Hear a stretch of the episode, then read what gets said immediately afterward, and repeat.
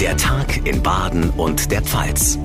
Ein Radio Regenbogen Podcast. Einen schönen Mittwochnachmittag wünsche ich Ihnen. Hallo und ganz herzlich willkommen zu unserer heutigen Folge. Mein Name ist John Siegert. Schön, dass Sie dabei sind. Dieser 26. Januar ist ein spannender Tag in einer sehr wichtigen Frage, denn der Bundestag diskutiert heute offen und kontrovers über die Einführung einer allgemeinen Corona-Impfpflicht. Was spricht dafür? Was spricht dagegen? Wo sind die ethischen, medizinischen und rechtlichen Probleme? Wir fassen Ihnen das Pro und das Contra einer Impfpflicht in dieser Folge Folge ganz ausführlich zusammen. Außerdem steht seit heute fest, Baden-Württemberg bekommt neue Corona-Regeln und zwar ab dem kommenden Freitag. Was kommt, was bleibt, was gelockert wird, auch das erläutern wir Ihnen gleich. Wir sprechen außerdem darüber, warum Kopfbälle im Kinder- und Jugendfußball vielleicht bald verboten sind und wir stellen Ihnen den besten Whisky Deutschlands vor, der aus Karlsruhe kommt. Das alles gleich nach den wichtigsten Infos vom heutigen Tag. Kommt sie? Kommt sie nicht? Wenn ja, für wen oder brauchen wir sie vielleicht gar nicht mehr? Die Impfpflicht gegen das Coronavirus ist heute großes Thema im Bundestag. Seit dem Nachmittag diskutieren die Abgeordneten offen über die Einführung der Pflicht. Eine Entscheidung wird es noch lange nicht geben. Es ist eine reine Orientierungsdebatte, wie sich das Ganze nennt. Aber es kristallisiert sich einmal mehr heraus, es gibt gute Gründe für, aber auch gute Gründe gegen eine Impfpflicht. Über das Pro und Contra berichtet Radio Regen Regenbogen-Reporterin Johanna Müßiger. Also für eine Corona-Impfpflicht spricht zum Beispiel, dass damit eine höhere Impfquote erreicht werden würde. Das hätte zur Folge, dass sich weniger Menschen mit Corona infizieren und somit wären beispielsweise auch die geschützt, die sich nicht impfen lassen können. Darüber hinaus müsste bei einer höheren Impfquote auch das Gesundheitssystem weniger vor Überlastung geschützt werden. Denn die Impfstoffe bieten zwar keinen sicheren Schutz vor einer Infektion, aber meistens sind die Krankheitsverläufe weniger schwer und damit ist auch ein Aufenthalt im Krankenhaus unwahrscheinlich. Und somit sagen die Befürworter, eine Impfpflicht wäre der Weg raus aus der Pandemie. Tja, aber genau das ist eine sehr strittige Frage, denn wie wirksam wäre denn eine Impfpflicht, wenn die Wirkung der Impfstoffe recht schnell nachlässt und man sich möglicherweise alle paar Monate boostern lassen muss? Und wenn Omikron wirklich nicht so gefährlich ist, brauchen wir dann überhaupt noch eine verpflichtende Impfung? Das alles müsste der Staat nachweisen, um eine Impfpflicht durchsetzen zu können. Und darüber hinaus müssten vorher auch alle milderen Maßnahmen ausgereizt sein, also zum Beispiel flächendeckende Teststrategien, verstärkte Werbung für die Impfung, Impfangebote an jeder Ecke und ähnliches. Da ist für viele noch Luft nach oben. Hm, jetzt liegen ja einige ganz konkrete Vorschläge für eine Impfpflicht auf dem Tisch und es zeichnen sich wohl mehr und mehr drei mögliche Szenarien ab, ne? Genau, Möglichkeit Nummer eins, der Bundestag beschließt eine allgemeine Impfpflicht für alle ab 18 Jahren. Das ist die Variante, die eine Gruppe von Abgeordneten aus dem Ampelbündnis anstrebt. Da gehört zum Beispiel SPD-Fraktionsvize Dirk Wiese dazu oder der grünen Gesundheitspolitiker Janosch Dahmen. Laut deren Vorstellungen soll es eine Pflicht geben, sich mit drei Dosen gegen Corona impfen zu lassen. Bei Nichteinhaltung heißt es, könnte es Bußgelder im mittleren dreistelligen Bereich geben. Die zweite Variante ist eine altersbezogene Impfpflicht, also für Menschen ab 50 oder ab 60 Jahren. Das favorisiert eine Gruppe um den FDP-Politiker Andrew Ullmann. Er ist selbst Arzt und argumentiert, wer jünger ist und nicht vorerkrankt, landet auch deutlich seltener im Krankenhaus. Der überwiegende Teil auf den Intensivstationen sei einfach über 50, so Ullmann. Mit einer Impfpflicht für diese Personengruppe könne mit einem milden staatlichen Mittel eine maximale Wirkung erzielt werden. Zuspruch bekommt dieser Vorschlag unter anderem vom FDP-Justizminister Marco Buschmann. Die dritte Möglichkeit, es kommt gar keine Impfpflicht. Das hatten ja fast alle Politikerinnen und Politiker vor einigen Monaten noch gebetsmühlenartig betont, insbesondere vor der Bundestagswahl. Inzwischen haben viele aber angesichts der steigenden Infektionszahlen und der Omikron-Variante ihre Meinung geändert. Der stellvertretende FDP-Chef Wolfgang Kubicki steht dagegen weiterhin zu seinem klaren Nein zur Impfpflicht. Sie sei ein tiefer Grundrechtseingriff, sagt er, und darüber hinaus gebe es zu viele Fragen zur Schutzdauer und zum Schutzumfang der Impfung. Er will einen entsprechenden Antrag in den Bundestag einbringen, bekommt dafür Unterstützung von einigen Abgeordneten seiner Partei. Seine Forderung mehr Aufklärung und mehr niedrigschwellige niedrigschwellige Angebote. Ja, da sprichst du ein ganz wichtiges Thema an, nämlich den Grundrechtseingriff bei einer Impfpflicht. Würde das Vorhaben denn rechtlich überhaupt durchgehen? Ja, das ist wohl eine der zentralsten Fragen, über die auch wahnsinnig viel diskutiert und gestritten wird. Der frühere Chef des Bundesverfassungsgerichts, Hans-Jürgen Papier, hat im ZDF klar betont, das Grundrecht auf Unverletzlichkeit, auf Unversehrtheit der körperlichen Integrität beinhaltet eben das Recht eines jeden Menschen äh, zu bestimmen, ob er sich äh, einer äh, Therapie oder sonstigen medizinischen Maßnahmen unterziehen will. Und eine Impfung ist eben eine solche medizinische Maßnahme, die seiner Meinung nach eine freie Entscheidung bleiben sollte. Andere Juristen halten aber dagegen. Wenn der Staat gute Gründe für den Schutz des Allgemeinwohls hat, dann kann er durchaus in dieses Recht auf körperliche Unversehrtheit Einzelner eingreifen. Im Zentrum der rechtlichen Frage steht aber die medizinische Schutzwirkung der Corona-Impfung. Also wie lange hält denn der Schutz? Wie oft muss ich mich in welchen Abständen nachimpfen lassen? Und welche Rolle spielt es, dass auch Geimpfte das Virus weitergeben können, wenn auch seltener? Und wie wird sich Omikron entwickeln? Für Hans-Jürgen Papier sind zu viele Fragen offen. Und deshalb äh, müsste man meines Erachtens noch eine fundiertere Datenbasis haben, um beurteilen zu können, ob es im Herbst zum Beispiel überhaupt noch notwendig ist, eine solche allgemeine Impfpflicht äh, durchzusetzen. Es könnte auch sein, dass die Impfpflicht nach Einführung laufend überprüft und bei niedrigen Zahlen auch wieder abgeschafft werden müsste. Also es ist ein sehr heikles und komplexes Thema, das sehr viel Streitpotenzial beinhaltet. Definitiv. Die ausführliche Zusammenfassung von Johanna Müßiger. Vielen Dank. Was sagen Sie zu diesem Thema? Brauchen wir eine allgemeine Corona-Impfpflicht in Deutschland? Sollte sie für alle gelten oder nur für bestimmte Gruppen? Schreiben Sie uns Ihre Meinung. Alle Kontaktmöglichkeiten finden Sie in der Folgenbeschreibung. Nicht ganz so weit weg wie die Abstimmung über die Einführung einer Impfpflicht sind die neuen Corona-Regeln für Baden-Württemberg. Die greifen nämlich schon ab dem kommenden Freitag. Ministerpräsident Winfried Kretschmann hat heute im Landtag informiert, wo er die Maßnahmen etwas lockern will und wo nicht. Radio Regenbogen Baden-Württemberg-Reporterin Barbara Schlegel, teilweise hat die Justiz ihn auch vor vollendete Tatsachen gestellt. Ja, im Einzelhandel zum Beispiel. Hier hatte der Verwaltungsgerichtshof in Mannheim die 2G-Regel gestern gekippt. Deshalb gilt in den Geschäften bereits heute 3G. Ungeimpfte können also mit aktuellem Corona-Test shoppen gehen.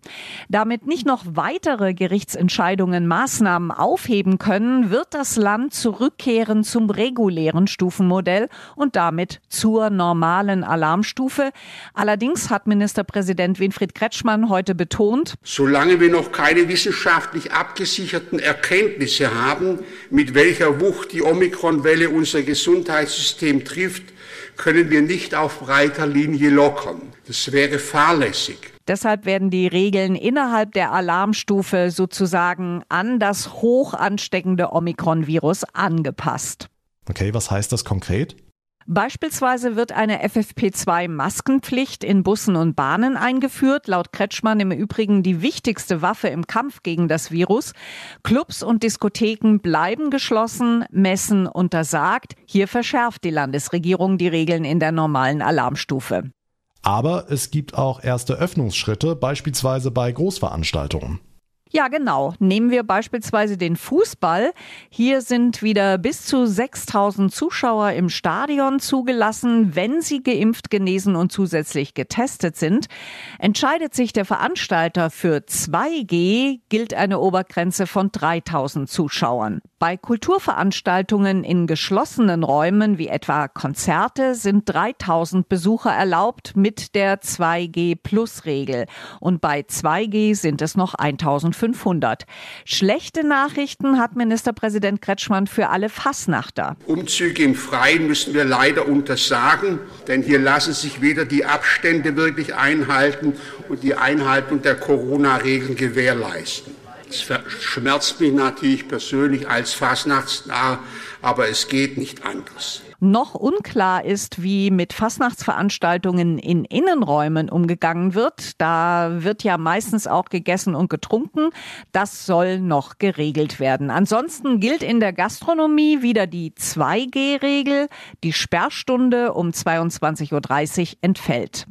Hm, ändert sich denn auch was im privaten Bereich?